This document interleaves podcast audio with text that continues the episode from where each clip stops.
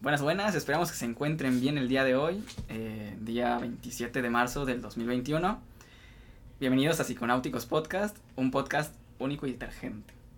Bueno, en este primer episodio vamos a comenzar hablando sobre nosotros y vamos a comenzar rompiendo un poco de hielo para que esta cosa sea más amena y nos, nos conozcan un poco mejor. Estamos conscientes de que al utilizar palabras antisonantes puede incomodar a cierto sector. Sin embargo, tenemos la creencia de que no por usar groserías afecta el profesionalismo. Obviamente, pues también no vamos a decir groserías a lo tonto.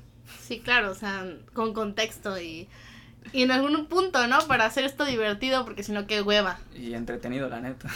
Como dirían los chavos. ok, bueno, vamos a comenzar presentando a Joselito. Bueno, él es el psicólogo, mi compañero José Gabriel Oliveros López, es egresado de la Universidad Cristóbal Colón de aquí de Veracruz. Ha hecho un diplomado en estrategias de intervención en psicoterapia por el Instituto de Posgrados Especializados en Psicología, IPSIC. IPSIC. Ah, esa cosa. Un saludo, un saludo. Eh, y actualmente pues está estudiando un diplomado en lengua de señas impartido por la Fundación ADEM por otra parte, mi compañera y mejor amiga, afortunadamente, la psicóloga Marisabel Rivera García, donde estudió la licenciatura en psicología en la Universidad Cristóbal Colón, el cual pues ya también ha hecho un diplomado en sexualidad y educación en Educre, educación creativa, y con experiencia en intervención psicológica en niños. Y bueno, después de esta introducción, eh, vamos a tocar un tema polémico porque aquí en este podcast vamos a tocar muchos temas polémicos porque es probable que, no le agrademos a mucha gente, pero... Pues mira, es, es contenido, la verdad. Exacto. Y es algo importante y por eso lo vamos a tocar porque pues todavía estamos en marzo. Entonces vamos a hablar de un chisme que pues es pasado ya, de hecho. Ya una semana, ¿no? Ya tiene como dos. No, era una semana. Bueno, ya tiene tiempito. La verdad es que es de este mes. Exacto, es, reciente. Es, reciente, es la lista, la famosa lista, ¿no? ¿A, cuántos encontraste que funaron? Yo de mis conocidos a ninguno, pero, o sea, de que fueran amigos míos. Sí, sí, sí, solo conocidos. Ajá, pero conocidos sí vi como a tres de la universidad. O sea, ahí fue como, hablé con esas personas y supe de amigas que salieron con esos vatos. ¿Y sí confirman? y pues no confirman algo como abuso como tal, pero sí había como señales raras, ¿no? O sea, como algo que no estaba normal. Algo había ahí, ¿no? Ajá, exacto. Y, es que cuando pues ya se repite lo mismo un gran número de veces, pues ya es, ya te pones a pensar, ¿no? Sí, o sea, ya es como ayuda. Y yo tenía miedo de encontrar a mi novio, la verdad. Era como, no, por favor. Pero no, ese es el Señor Jesús, no está. Deja tú, eh, cuando me enteré de esa lista, pues yo también busqué, ¿no? Y vi a, uno que otro conocido. Y hubo un punto en el que yo mismo me asusté, ¿sabes? de estar ahí, ya sé. Porque leí, mi nombre decía José Gabriel y dije, chingada, qué pedo. Y luego leí los apellidos y dije, ah, bueno, mames. Pero aún así eso no es, pues, muy seguro que digamos, la verdad. Pues no, y aún así, o sea, aunque no estés en la lista, yo siento que no se salvan todos. Todos en algún punto, supongo. Exactamente. Inclusive nosotros también, porque buscamos aprobación masculina y al buscar aprobación masculina tendemos a realizar ciertas acciones o actitudes que son micromachismos. Todos nacemos machistas porque México es un país demasiado machista. Entonces, empezamos a ver el feminismo cuando empezamos a deconstruirnos. Y las mujeres primero porque pues somos ahora sí que una población vulnerable y somos la más afectada. Y es que, ¿sabes? Supongo que, bueno, desde siempre ha habido, tan, ha habido el movimiento feminista. Eh, no estoy al tanto de toda la historia. Sin embargo, ahorita pues hay muchas quejas y yo creo que pues la verdad no son necesariamente... Eh, perdón, me trabé, una disculpa. no son necesariamente bien justificadas por parte del sector que odia o está en contra del movimiento. Okay. Eso pues es la verdad, ¿no? O sea, hay de todo un poco. Pues sí, o sea, yo eh, hasta hace dos años que empecé mi proceso de deconstrucción gracias a mi terapeuta, psicóloga, mi psicóloga Blanca. Un saludo a mi, a mi blanquita bebé. Y pues, o sea, gracias a ella entendí porque fue complicado. El proceso de construcción no es un proceso fácil, empieza y nunca termina porque siempre seguimos encontrando pequeñas cosas, ¿no? Y lo que me hizo eh, darme cuenta de, de esto fue cuando en, en una sesión ella me preguntó, ¿tú estás a favor del aborto? No me digas sus razones, solo dime, ¿estás a favor o en contra? Y le dije mi postura de ese entonces, que yo era prohibida, qué asco, por cierto. Y entonces eh, yo le dije, no, pues yo estoy, yo estoy en contra, ¿no? Y me hizo una pregunta que me movió y me dijo, ok, ¿estás en contra porque tú lo crees así o porque tus padres o el, y el mismo contexto La sociedad. te ha hecho creer eso? Y fue como, nunca había pensado eso. Y desde ahí empecé a cuestionarme todo. Y es que cuando te, te pones a pensar de forma particular, no general, pues ya cambia la cosa, supongo, ¿no? Sí, porque no solo estás viendo a ti, no solo estás viendo a ti y, y tus privilegios, porque también esa es otra. Porque digo, evidentemente, a pesar de que soy mujer y formo parte de la comunidad, estoy en dos este, poblaciones vulnerables, eh, tengo privilegios al tener la, la posición económica que tengo y también al tener la, el color de piel que tengo. Porque quieras o no, tengo más privilegios que una persona de tez morena. Desgraciadamente, a pesar de que estamos en pleno siglo XXI, 2021. sí, exacto, 2021, sigue siendo... Eh, seguimos siendo racistas. y también sigue habiendo una limitante en todos los contextos con respecto también a la etnia, realmente. Exactamente. Yo no sé cómo se encuentran la- las mujeres de las comunidades indígenas o algo así. Que yo supongo que si yo no la paso bien, ellas menos. Y es que, sabes, también, eh, por experiencia ya un personal durante mi servicio social, me encontré que incluso en personas que vienen de distintas comunidades ya muy alejadas de la ciudad, hasta las mismas mujeres normalizaron hechos machistas que yo pues sí.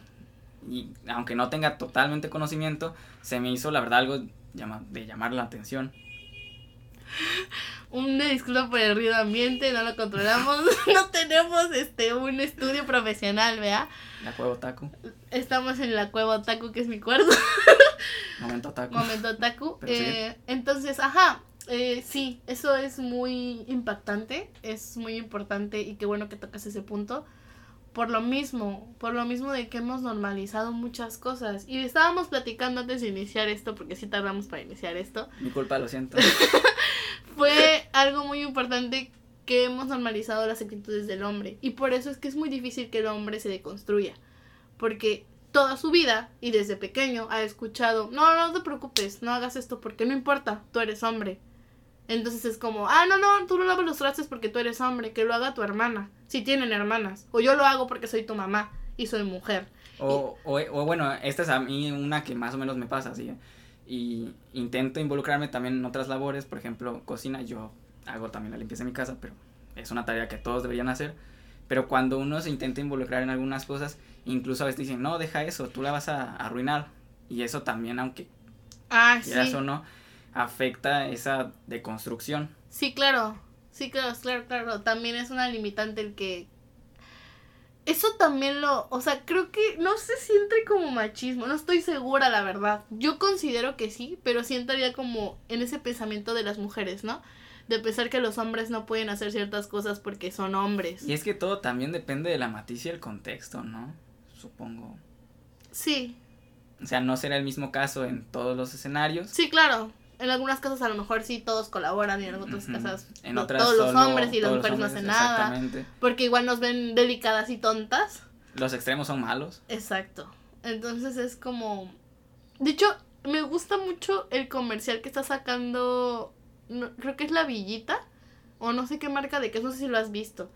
Pero es una marca de queso. Estoy segura que es una marca de queso. Que hablan de un aparatito que lo ponen en la pared y que es como una alarma que suena cada vez que ve una desigualdad.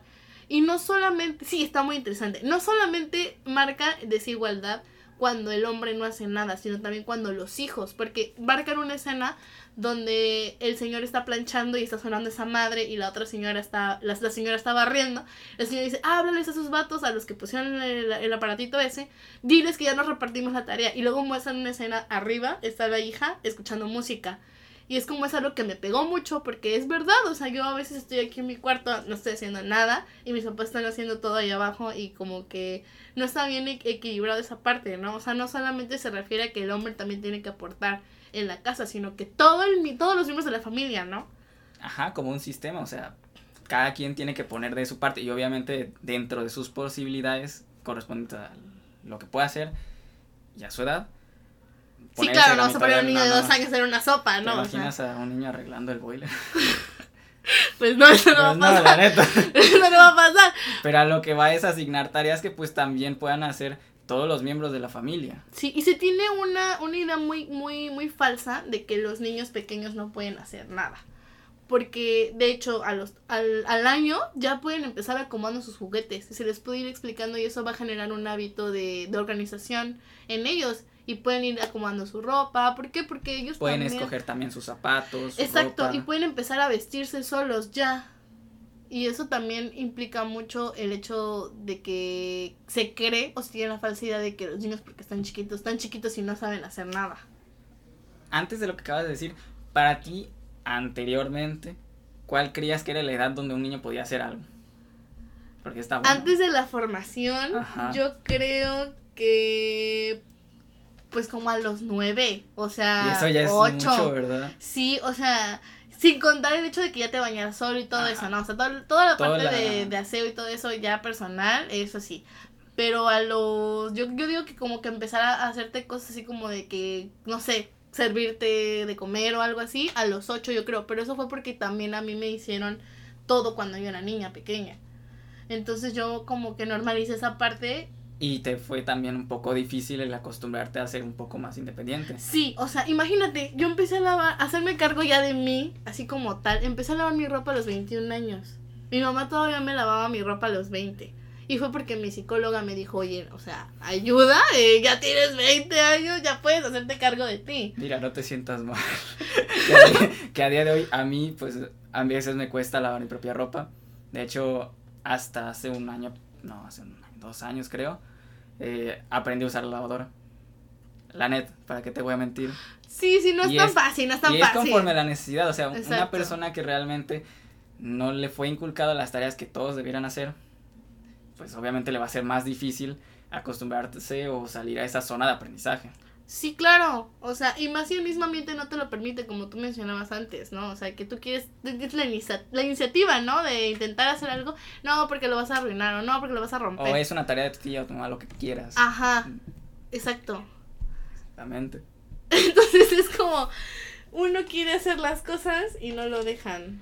Pero realmente aquí, en el movimiento feminista, nosotros no podemos realmente opinar más allá de lo que pues conocemos. Obviamente podemos informarnos más, pero como tal no podemos casi aportar nada. Como anteriormente mencionábamos, el proceso de deconstrucción pues viene ya realmente de una tarea pues ya más larga y con un compromiso realmente por parte de la sociedad en general.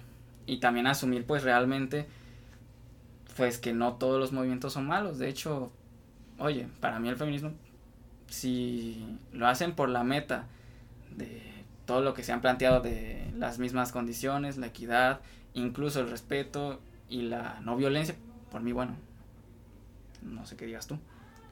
Pues sí, o sea, los hombres no pueden entrar en esto porque pues son parte del problema, digámoslo así, o sea, Caracoles. son este, o sea, no, no, no, no, no quiero decir, eh, ya sé que más de uno va a saltar, ¿no? Y va a decir, yo no, yo soy, tú no, pinche unicornio especial, El respeto a mujer. pero yo, ándale, ¿no? Pero quieras o no hay micromachismos, quieras o no en algún punto todos fuimos machistas, entonces nadie se salva. Y aparte no pueden participar porque ustedes no son oprimidos, tanto como nosotras, digámoslo, porque sí, el machismo sí también a ustedes les quita muchas cosas, como el poder expresar, expresar sus sentimientos y eso, ¿no? El, ¿Vas a llorar, carnal? Exacto. Y de hecho, hay algo muy gracioso que vi en TikTok. Que había un chavo que estaba explicando que comer carne era machista. Entonces todo el mundo se le fue encima porque fue como, no, güey, no mames, yo como carne, no, yo qué sé, ¿no? Pero el punto no era eso. Y otro chavo explicó el, por qué- verdadero. El, por qué comer carne era machista. ajá, el comer carne no te hace machista. El creer que por comer comer carne, carne. eres más hombre, eso, Eso te hace machista. machista. Porque él intentó ser vegano. Entonces explicó que intentó ser vegano y no le funcionó, la verdad fue una dieta que no se acopló a él y decidió dejarla, pero cuando estaba en su transición a ser vegano, Las personas las personas, ajá, en gen- ajá, en- por los hombres más que nadie le estaban diciendo, eh, ay, no seas puto, come carne como los hombres y cosas así, ¿no? Entonces como, está muy cabrón que hasta que, que en hasta el por hecho, la carne. que hasta por la comida. alguien, ajá. Y de hecho mi novio, voy a, ya voy a embarrarlo aquí, eh, mi, mi novio no, no, no consume picante. Entonces yo, eh, yo, yo creo que ha recibido más de una vez un comentario de, Ah, "Ah, ándale, o sea, es como, No y de preocupes. hecho, y de hecho fuimos a cenar una vez y pedimos unas tortas y nos preguntó la, la, la chica que nos estaba atendiendo, nos dijo, ¿con picante? Y, yo, y él dijo que no, y yo le dije que sí, porque a mí sí me gusta. Entonces la chica se nos quedó viendo y se empezó a reír. ¿Y por qué debe ser motivo de burla un gusto? O sea, es como ayuda. Tanto gustos como capacidades realmente, o sea, eh, ahora que mencionas eso de tu novio, yo recuerdo que en una ocasión, eh, pues yo no soy la persona más fuerte del mundo, la verdad. Y eh, sí, con- concuerdo, confirmo. Eh, yo tenía una compañera que pues tenía mayor masa muscular. Y estábamos agarrando, cargando, al- no me acuerdo para qué era, pero era para llevarlo a otro lugar. Yo no me lo aguantaba. Entonces le pedí ayuda a mi compañera. Y por ese simple hecho, las personas que estaban alrededor, nada más llegué a escuchar risas y un poco de burlas. ¿Por qué? Porque, pues, oye, incluso se puede reflejar tanto de lo picante como de, ah, qué puto si no comes picante, o ah, no te lo aguantas y eres menos hombre. Oye, ¿qué pasó ahí, master? De hecho, o sea, Ajá. Y no por el hecho de, de no poder cargar algo, o, o incluso si te lo pones a, a pensar, no por el hecho de que mi compañera, eh, o, ajá, compañera o conocida, que pudo cargar eso, no se puede. O no sé si se puede, bueno, se me fue la palabra, pero tenía, no sé si me di a entender, la verdad. Sí, sí, sí, Sí, sí, sí, sí, sí. sí, sí, o sea, sí, sí, sí, es como... Está tanto el estigma de que el hombre debe ser la persona, la persona fuerte, fuerte, y no sé qué. capaz y- de proveer todo. Ajá, ajá, ajá. Cuando incluso también hay, o sea, hay de todo, todos pueden ser independientes, todos pueden valerse por sí mismos y no tiene nada de malo realmente que una mujer pues pueda ser más independiente incluso que otros hombres, porque hay de todo. Sí, de hecho, ahorita que mencionas eso, está muy interesante porque me recuerda a, al libro del... No me acuerdo, eh, de la familia, algo así. El ciclo vital de la familia. No, no era el ciclo vital de la familia, pero es un libro de psicología. Es viejísimo, obviamente. Y donde menciona los tipos de familia. Y te acuerdas que había uno que era familia no sé qué, o sea que era familia tradicional. La familia tradicional es cuando el hombre es, es el proveedor, no sé qué madres. Pero había uno que familia no tradicional, no me acuerdo cómo se llamaba, Ajá. pero era familia. Tenía un nombre extraño y hasta un poco despectivo. Que era donde la mujer en este caso era la que proveía y el hombre era, era el que se quedaba en casa cuidando a los niños y todo eso. Sí, lo recuerdo de... Sí. Ajá, era de Salvador Minuchin, si mal no recuerdo. Sí, Sí, creo que sí, ajá. Pero es como, a la madre, o sea, nos siguen enseñando eso en psicología, nos siguen fomentando ese pensamiento. tal vez vendría bien una actualización realmente. Claro, Sí. claro. Y de hecho yo siento que mucha de la formación en la carrera es un poco machista. Y yo lo recuerdo mucho con un profesor que tuvimos, no voy a decir nombres, pero... Ah, no voy a decir nombres, güey. No voy a decir nombres, pero ese profesor era muy machista. Ah, muy machista. Y a mí me molestaba muchísimo. O sea, y era muy homofóbico aparte. Porque, o sea, él explicó en una clase que él daba clases en, una- en otra universidad. Y en esa universidad él dijo que él llevaba a sus, a sus hijas, o a sus hijos, no sé, hijes, no sé, no sé, no me acuerdo. lo que se mueva. Exacto. Y dijo que había varias parejitas de hombres y mujeres besuqueándose ahí en las banquitas que había en esa universidad. Y que él dijo que por qué hacían eso, que cómo le iba él a explicar a sus hijos. Pues, ¿qué pedo? O sea, y psicólogo, ayuda, y con maestría, y no sé cuánta madre más. Y como tú dices, el tener un título no te quita lo pendejo. Hola. O sea, es como... ¡Ugh! Y me molestaba mucho, por eso te digo Ajá. que nuestra formación Y aparte, en parte, si se diera el caso realmente, obviamente pues hay también un procedimiento, supongo que hay un procedimiento, pero realmente tiene que ser lo más normal del mundo decirle al, al niño o niña, oye, hay personas del mismo sexo o del mismo género que también tienen la necesidad de amarse entre ellos mismos y no hay ningún problema. Dicho, los niños son más abiertos de lo que uno cree. Hasta preguntan incluso más que los propios adultos. Y eso sí, eso sí lo he visto. O sea, yo, yo puedo ver con mi hermano que mi hermano inclusive corrige a mis papás. Mi hermano tiene 10 años y mis papás, mi papá tiene 50 y mi mamá igual. Eh, y él, él los corrige, o sea, porque les dice, eh, pero ¿qué tiene de malo? O sea, porque son criticones? ¿Qué les importa? Es la vida de la otra persona y es como, tiene 10 años. Y eso es buena señal de que es una buena formación. Exacto.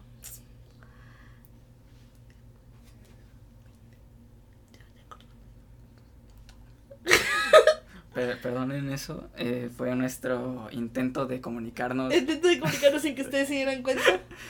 Somos nuevos, ¿ok? Es el primero. Es- es No, el no dudo que vaya a salir una que otra cosa que. Exacto, yo no dudo que ustedes vayan a decir, ay, pinches vatos ni saben. No, no sabemos, la o verdad. Oh, pinche es que no. vato, se trabó un ching. La neta es que sí. A, a mí en lo personal me cuesta a veces mucho hablar. Es que yo soy histriónica, entonces. y yo soy un poco. No les voy a decir, pero. No, no les voy a decir, No no les decir. importa. Pero. ya se habrán dado cuenta. y pues yo soy histriónica, hola. Un saludo. Un saludo. Entonces. No es mi trastorno. No tengo trastorno, no tengo ningún trastorno. No es mi rasgo fuerte. Tranquila, Marisa. Pero ahí está. O O sea, sea, todos tenemos algo. todos tenemos algo. Y todos tenemos de todo un poco. Exacto. Ya si no puedes comportarte de. O bueno, si te comportas de la misma manera en todos los contextos. Ay, hijo, ya. Ya ve a terapia, por favor. Es importante eso, vayan a terapia, es un proceso muy delicioso, o sea, es genial. Es muy enriquecedor. Es muy enriquecedor. Sales eh, con otra perspectiva. Exacto.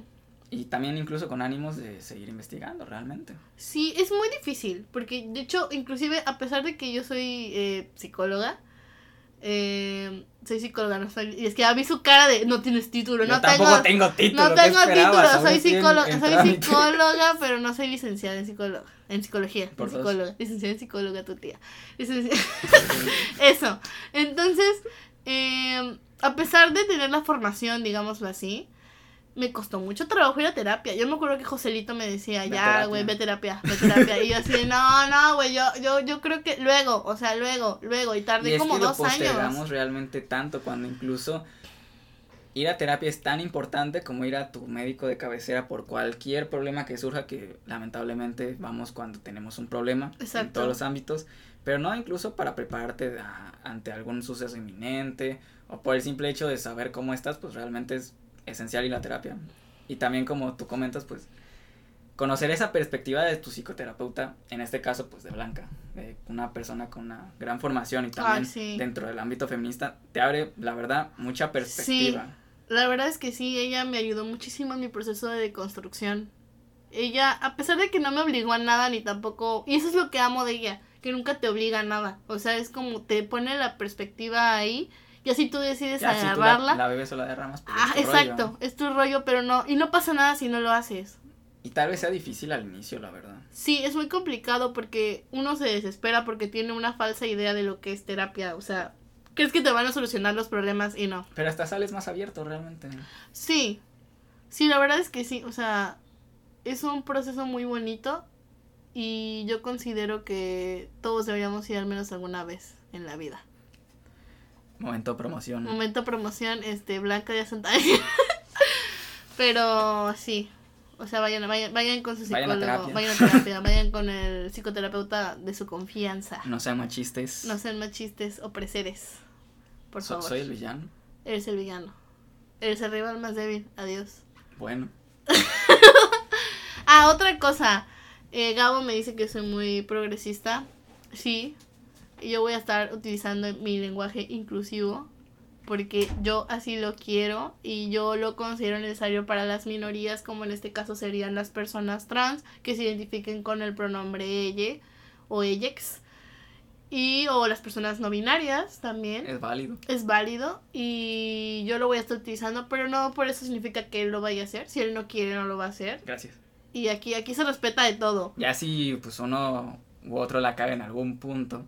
Que va a pasar, yo creo sí, que más. pasar, la neta humanos, va, va a pasar. somos humanos, va a pasar. Digo, ya pasó hace rato cuando yo me. La neta. Sí. Sí. Pero pues, siéndose en la libertad de opinar. de Sí, claro. Exacto. Siempre y cuando no sea un discurso de odio, todo Hay, está hay cool. crítica constructiva y destructiva. es Exacto. Así que pues por el momento, pues esperamos que haya sido de su agrado. Sí, va a ser un formato muy pequeño porque pues Es como introducción nada más a lo que va a venir siendo este pedo. En general, por favor, deconstruyanse, respeten, no sé, algo que quieras agregar, Marisa. No sean machistes, por favor. Momento villano. Momento villano, exacto. Vayan a terapia, quiéranse, ámense, amix, Cuídense. cuídense. Ya, pues el siguiente tema, pues. Vamos será, a ver, será, será más, ajá, será más estructurado y tendrá un inicio, un desarrollo y un final. Ah, bueno, yo creo que con esta experiencia, pues ya podemos más o menos trabajar al respecto de eso. Pero yo creo que estuvo bien, no sé. Sí. O sea, siento que para que vayan conociendo y vayan sabiendo cómo, cómo es nuestro humer y así. El humor 2021. El humor 2021. Ah, vamos a estar utilizando chistes para la comunidad boomer, ¿eh? ¿Te parece terminar el- con un chiste, Boomer? Dale, Sí. dale, dale. Bueno, ojo, me, me gustan estos chistes. Eh, de hecho, antes de decirlo, el próximo episodio va a ser contexto. Eh, vamos a tratar un poco de otras cosas.